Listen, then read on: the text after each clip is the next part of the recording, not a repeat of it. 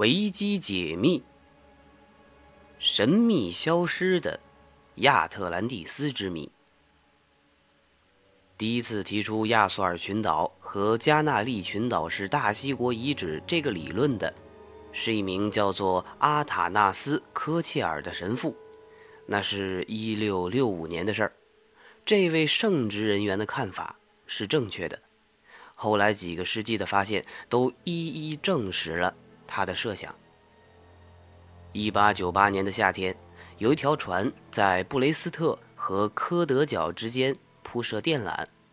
突然间海底电缆发生断裂，船上的工人马上投入了紧张的抢修工作。出事地点是北纬四十七度巴黎以西，西经二十九度四十分。在亚速尔群岛之前九百公里处，那里的水深深度达到了三千一百米。在打捞的时候，人们奇怪地看到海底具有陆地山脉的特点，它的表面除了谷底外没有淤泥，岩石顶端呈锋利的尖状。船员们还带回了一块岩石，这块玄武玻璃。一直保存在矿业学院，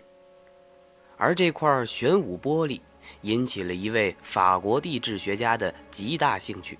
这位学者就是皮埃尔·泰尔米埃。这块玄武岩石在水中一直没有能变硬，而拿到岸上的空气中，它却坚硬起来了。因此，泰尔米埃得出的结论。从三千一百米的深水中采来的这块石头，曾经受到过大气的压力，因为在这个地方过去和周围的地区一样，也是露出水面。显然，不久之前发生的地壳畸变，当然这里的“不久之前”应该是从地质学角度来理解的。不久之前呢发生的地壳畸变，使这里下陷了。三千米，欧洲同美洲之间有过一块陆地，而这块陆地在激烈的地质变动时不见了。而这块陆地足以证明，也许它就是亚特兰蒂斯。泰尔米埃对大西洋诸岛，特别是亚速尔群岛，进行了深入的研究和考察。结果发现，这些岛屿的特点恰好和柏拉图所描述的完全相符。此外呢，泰尔米埃还发现有两条纵向海沟，一条沿欧非大陆，另一条则沿着新大陆。这就说明，如果这里是陆地的话，它极有可能是连接欧洲。和美洲的桥梁，而实际上，泰尔米埃的地质假设早在没有提出之前，似乎就早已为人们证实了。早在16世纪，西班牙人就十分吃惊地在墨西哥发现了希伯来和埃及式的建筑物。墨西哥的土著人讲的是希伯来立法者摩西的同胞所操用的语言。这似乎说明，这些同胞中有些人没有跟随其他人向红海迁移，而是穿过非洲，向西走上了柏拉图所说的那块土地，最后来到了阿兹特克人的国度里，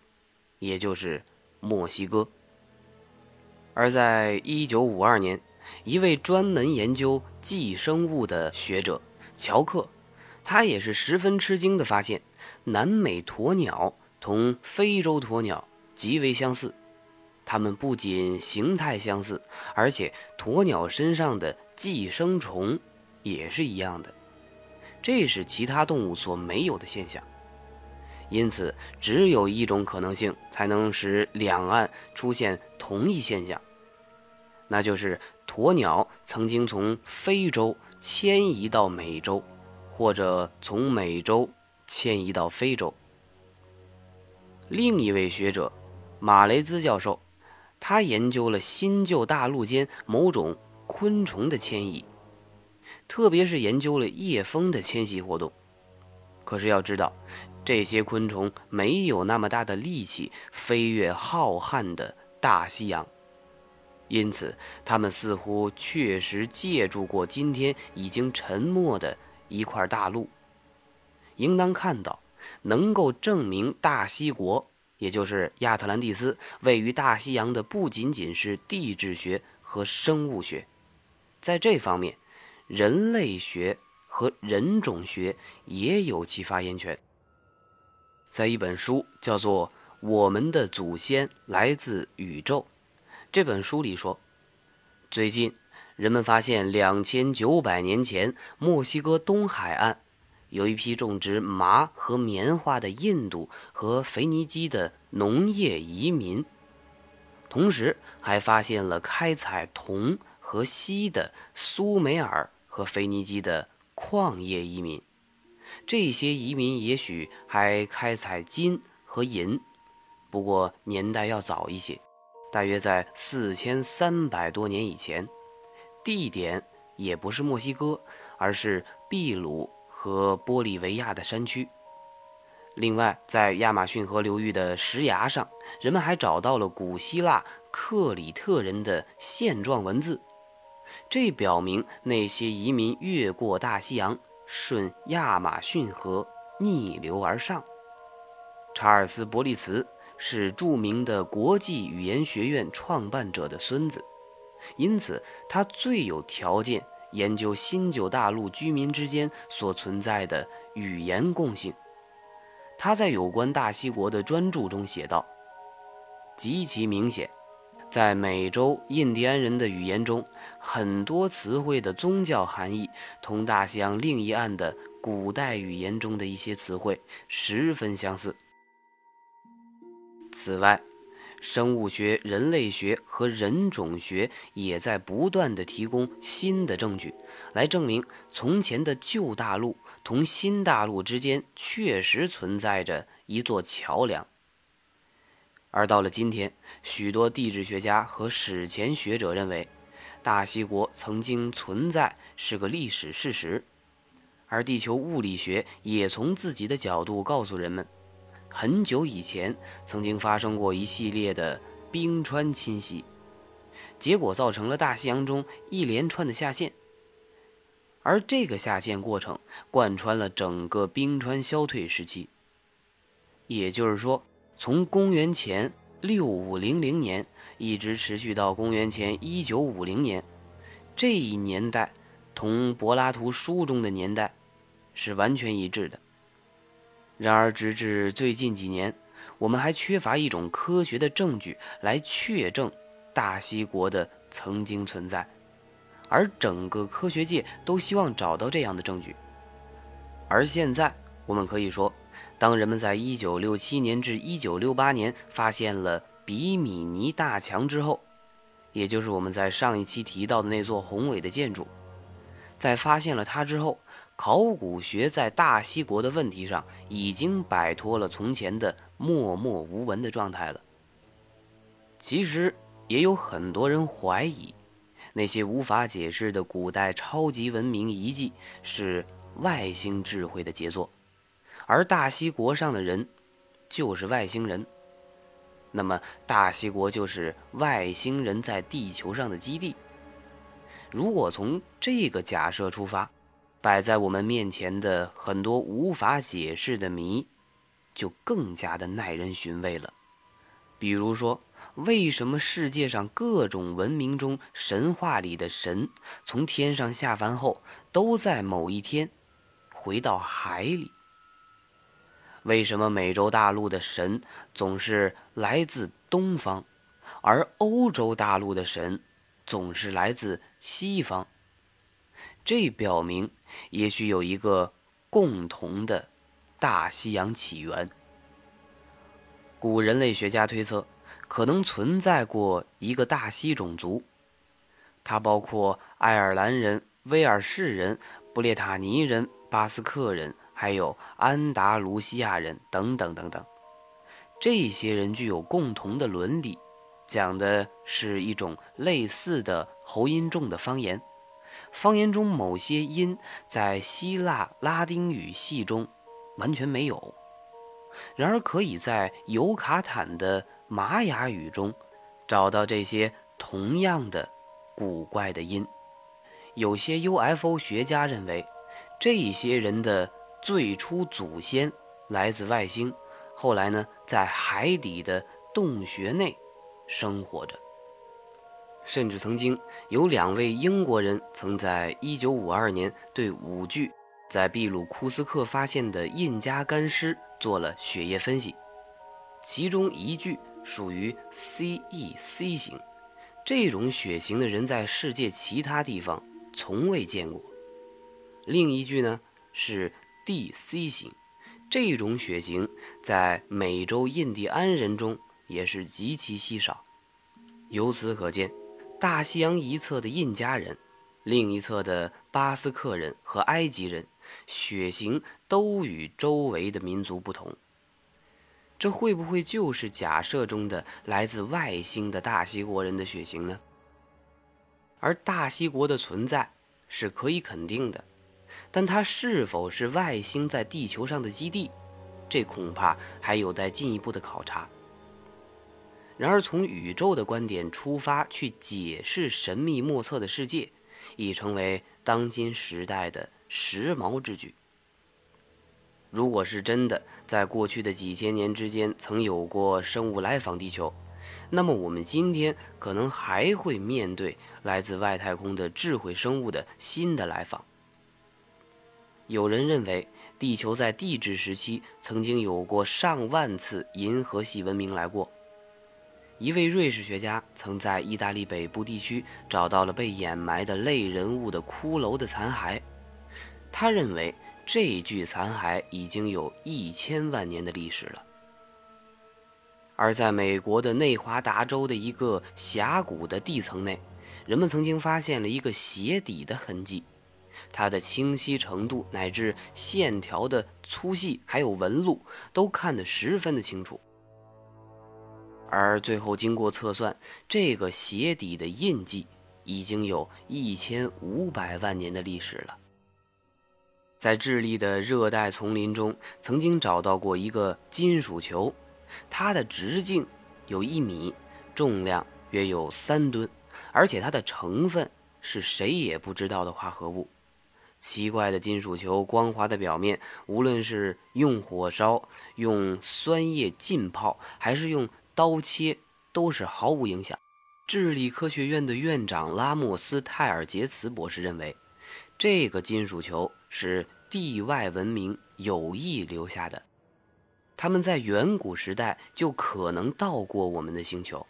也可能在我们的时代也拜访了我们的星球。在法国和意大利的许多岩石的壁画上，刻着许多奇怪的标记，样子同飞碟的形状相仿。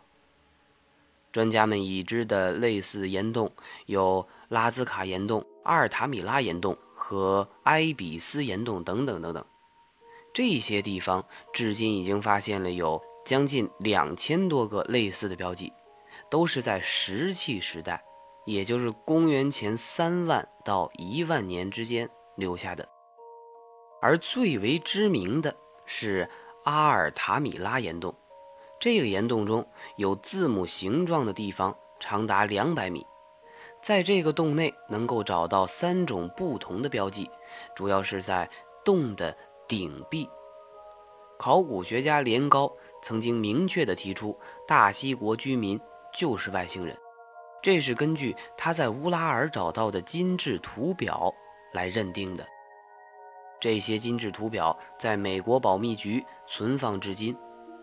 而这些图上刻有密码符号，并且标有两处位置，一处标出了如何从埃及到达大西洲帝王坟墓的方位，在图上明确地标出了第一个皇帝和末代皇帝的陵墓，墓地的位置只能是大概，它距尼罗河有二十到三十日的里程。这表明整个墓地位于阿斯旺以及它西部的沙漠绿洲之间。在金质的图表中，还表明了一万五千年前大西洲上曾经有过宇宙飞船着陆，它的上面有高度发达的类似地球人的生物。在古代的日本画上，会有称为 Kano 的生物。据说，公元七百到八百年前，众多的日本人士在日本见到过这种生物。根据日本的古老传说，这类生物在河床中和沼泽地带活动，滑行时不穿任何的衣服，伸出长长的爪子，头很小，有嘴。有长长的鼻子，大耳朵，能够自由地活动，三角的眼睛深深的凹陷，头是圆盘，上面竖着四根刺，其中一只耳朵有小小的耳甲，背上呢有类似贝壳的大东西，一直同嘴相连，嘴则与盘绕的绳子相似。日本的吉他拉姆教授称，这正是对外星来客的描绘。外星人脸上的东西正是呼吸面罩，有软管同背后的气罐相接。所谓头上圆盘状的东西，看样子是四根天线。日本古代所称此物生活在很大的壳里边。不仅能在水中行走，同时还会升空，以高速飞行。其实，对于这种历史当中的事件是否为事实，很早就有争论。当然，也包括柏拉图的亚特兰蒂斯的故事。柏拉图的学生亚里士多德他就认为，亚特兰蒂斯并不是历史事件，只是要唤醒世人远离腐化而虚构的故事。不过，因为附会了一些真实的历史事件，于是就有人兴起去真的寻找故事的根据。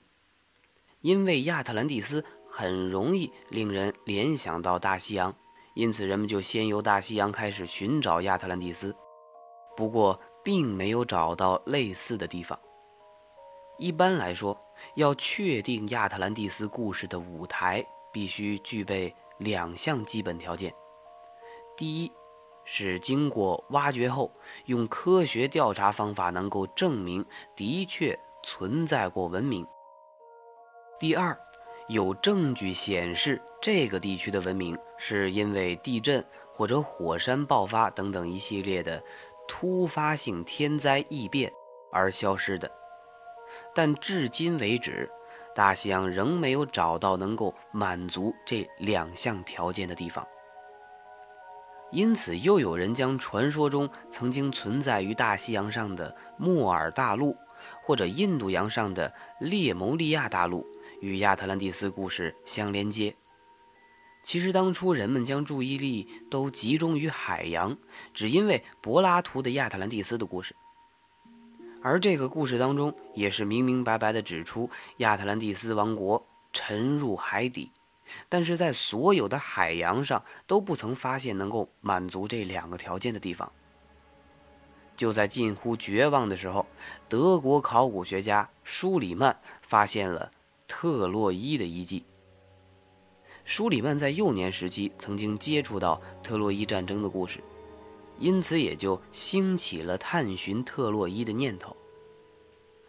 在这个故事中出现了。宙斯等等希腊神话中的众神，因此人们一直认为这并不是事实，只是荷马脑海中的产物，凭空想象罢了。但舒里曼却深信特洛伊应该是真的，因此就学习希腊化，并且筹借挖掘遗址所需的资金，最后在1873年，终于大功告成。特洛伊城。就位于土耳其境内，从此就确定特洛伊战争是西元前一二零零年前后发生的事儿。由于人们原本认为特洛伊战争只是虚构的，没想到竟然也具有历史的背景，于是人们又兴起了对亚特兰蒂斯的兴趣。当然，这种事儿也是无独有偶，英国人艾凡斯依据舒里曼敏锐的直觉，就收购位于希腊南部的克里特岛，并且在1900年发掘出了诺萨斯宫殿。诺萨斯宫殿面积大约两万平方公尺，主体为四层楼，有一千二百到一千五百个房间。艾凡斯据此推测，包括宫殿周围大约有。八万人居住于此，这个地方完全看不到希腊和罗马的遗物。后来，这个文明就叫做麦诺斯文明。埃凡斯发现麦诺斯文明后，后来的学者发现这儿和柏拉图的亚特兰蒂斯有一些共通之处，比如说，在克里特岛上，除了诺萨斯宫殿外，北岸的玛利亚。东岸的加都沙克罗斯，还有南部的费斯特斯等等这些地方，也都找到了宫殿的遗迹。居住于这些宫殿中的统治者之中，似乎以诺萨斯国王最具权力。这与亚特兰蒂斯故事中的状况十分的相似。另外，亚特兰蒂斯也十分注重牛，在克里特岛现存壁画中可看到跳牛背的年轻人图案。酒器上呢也有牛的图案，而粘土制的棺材上，他的葬礼的画中所绘的牺牲品也是牛。克里特岛上关于牛的神话也非常的多，其中之一就是大家耳熟能详的牛头人身的怪物米诺陶洛斯。这个怪物被囚禁于诺萨斯宫殿的迷宫中，后来被雅典英雄铁修斯杀死了。而在玛利亚和加都沙克罗斯也发现码头的遗址，由壁画中可以看见华丽的船只。更为巧合的是，麦诺斯文明也是铜器文化，这些事实与亚特兰蒂斯故事中的情景相当的吻合。西元前一四零零年时期，麦诺斯文化突然崩溃，它的直接原因。是来自希腊本土的迈锡尼人的入侵，但是后人知道，迈锡尼人入侵之前，克里特岛突然发生天灾地变，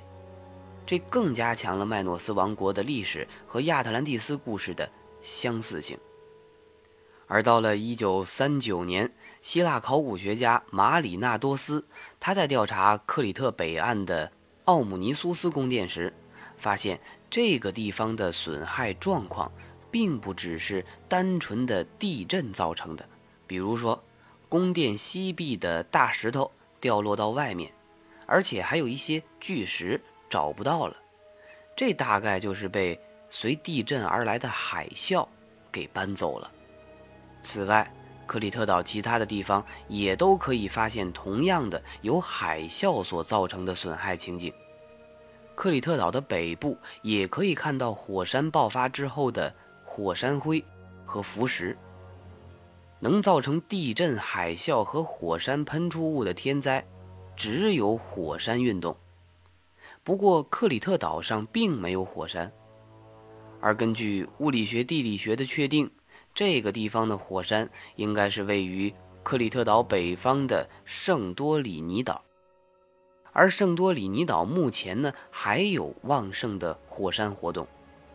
马里纳多斯在一九三九年挖掘的奥姆尼苏斯宫殿时，发现了很多别致的百合花的壁画。这些壁画在中央划分为两段，百合花会在上段。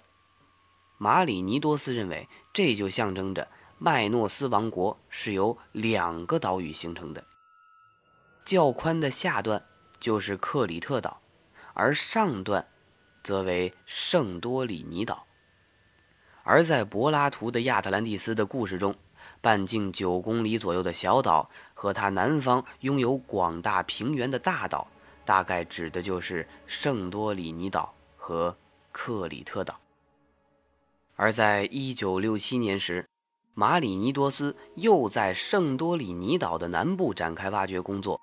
结果在火山灰下面挖出面积约为两万平方公尺的宫殿遗址，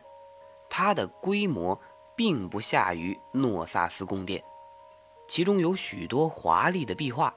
包括好像克里特岛和圣多里尼岛连接起来的舰队。不过这些壁画的画风与克里特岛略微不同，比较偏向于展现舒缓的市民生活状况。而圣多里尼岛将大约直径十公里的海洋围起来，外形像个甜甜圈儿，包括中间海洋部分约为二十公里，很像亚特兰蒂斯故事中半径九公里的小岛。岛中央面向海洋的断崖高达二百到三百公尺，而这个断崖延伸到海中的深处，包括突出海面的部分。大约有五百公尺高，而内海中央有内亚加梅尼小岛，岛上有个活火山，因此我们也可以推测，圣多里尼岛曾经是个略呈圆形、中央没有海洋的岛屿。